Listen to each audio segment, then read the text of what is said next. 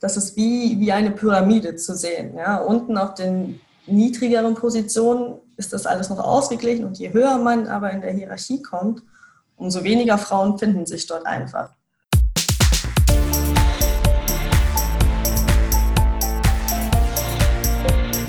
Plaudertaschen, der Podcast von Robin und Patrick über das Banking von morgen.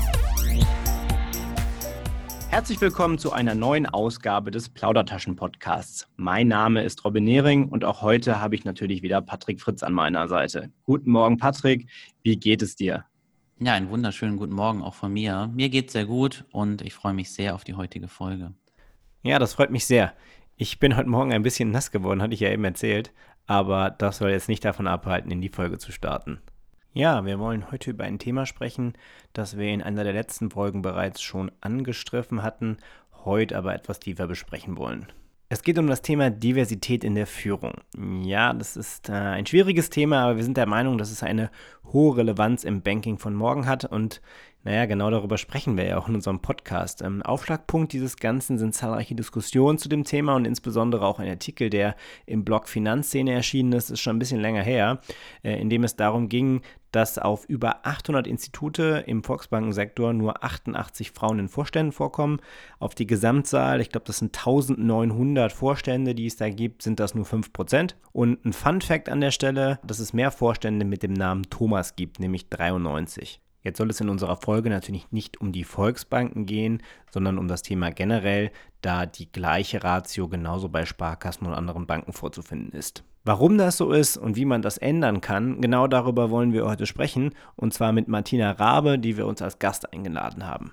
Martina, wie geht es dir? Ich freue mich total, dass du dabei bist. Magst du dich einmal kurz vorstellen? Ja, danke schön. Mir geht's super. Ich bin heute Morgen noch nicht nass geworden, im Gegensatz zu dir.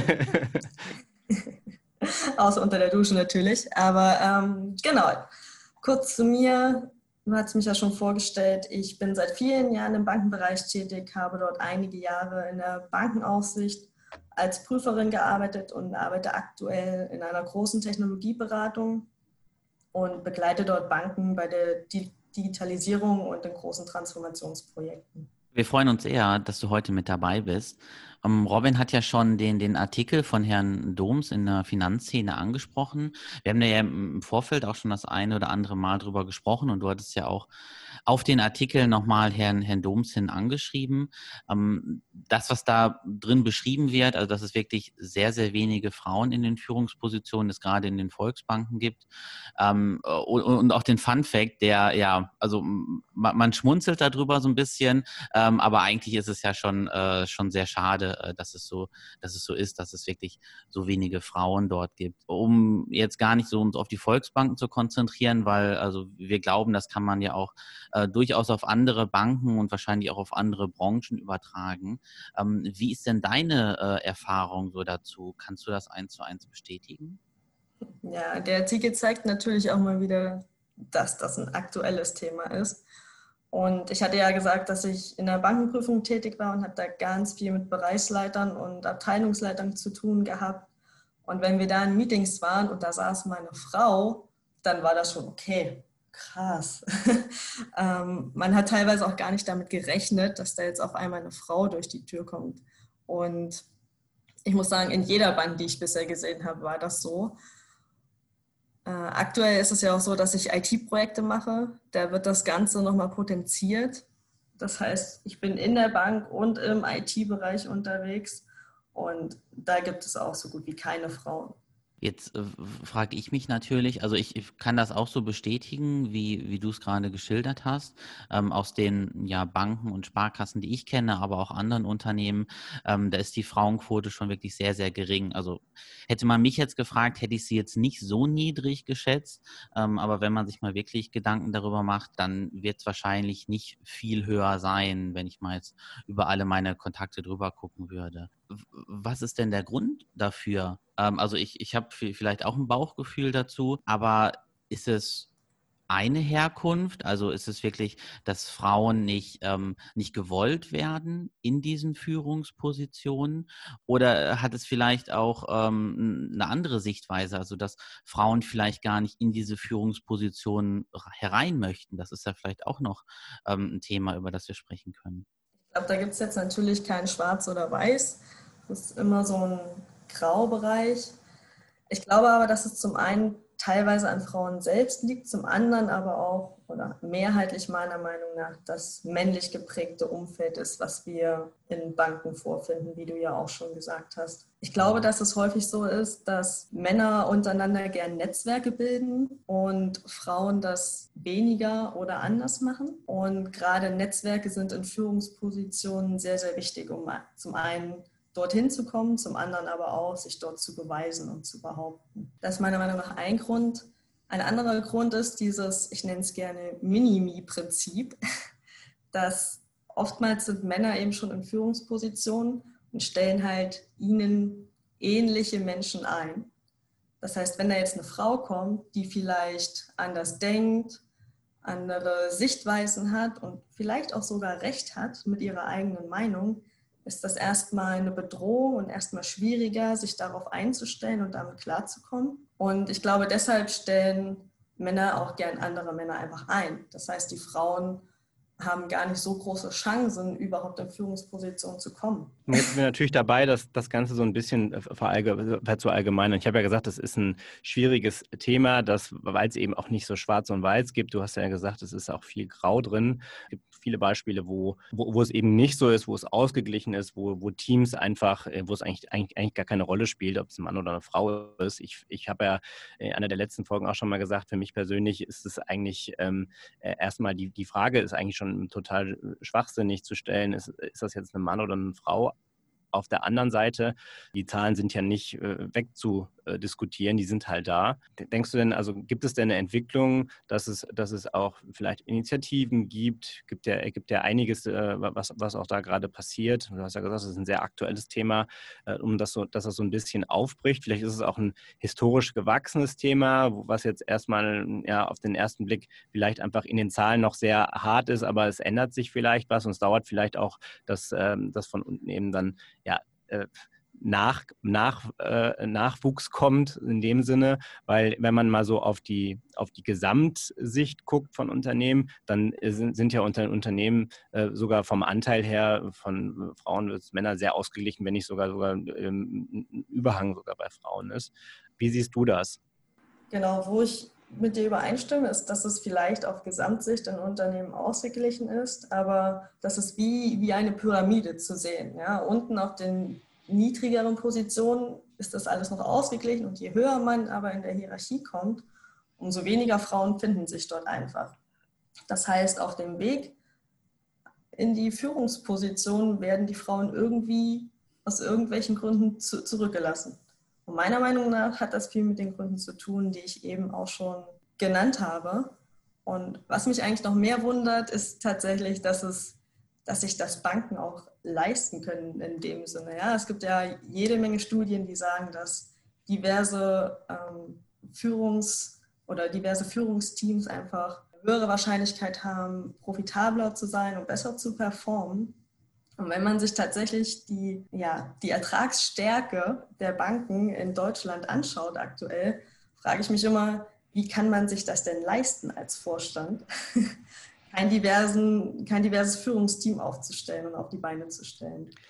Jetzt lass uns genau in den Punkt vielleicht mal tiefer einsteigen. Was kann man denn tun? Also jetzt gibt es ja äußere Faktoren, sowas wie Frauenquote. Würde mich mal interessieren, bist du da ein, ein Freund von oder eben äh, vielleicht kein Freund von? Und ähm, ja, was kann man, kann man vielleicht auch, wenn es diese äußeren Faktoren nicht sind, also wenn man sich quasi eine Quote äh, äh auf die Bahn schreibt, äh, was kann man denn sonst noch tun? Kannst du da mal ein bisschen äh, tiefer einsteigen? Ja, es gibt da ja aktuell wieder äh, jede Menge interessante Debatten mit der Stay-on-Board-Debatte und der Ich will-Debatte. Die sind meiner Meinung nach richtig und auch wichtig, weil man hat ja gesehen, dass es ohne Quote einfach nicht funktioniert, ähm, dass mehr Frauen in Führungspositionen gelangen.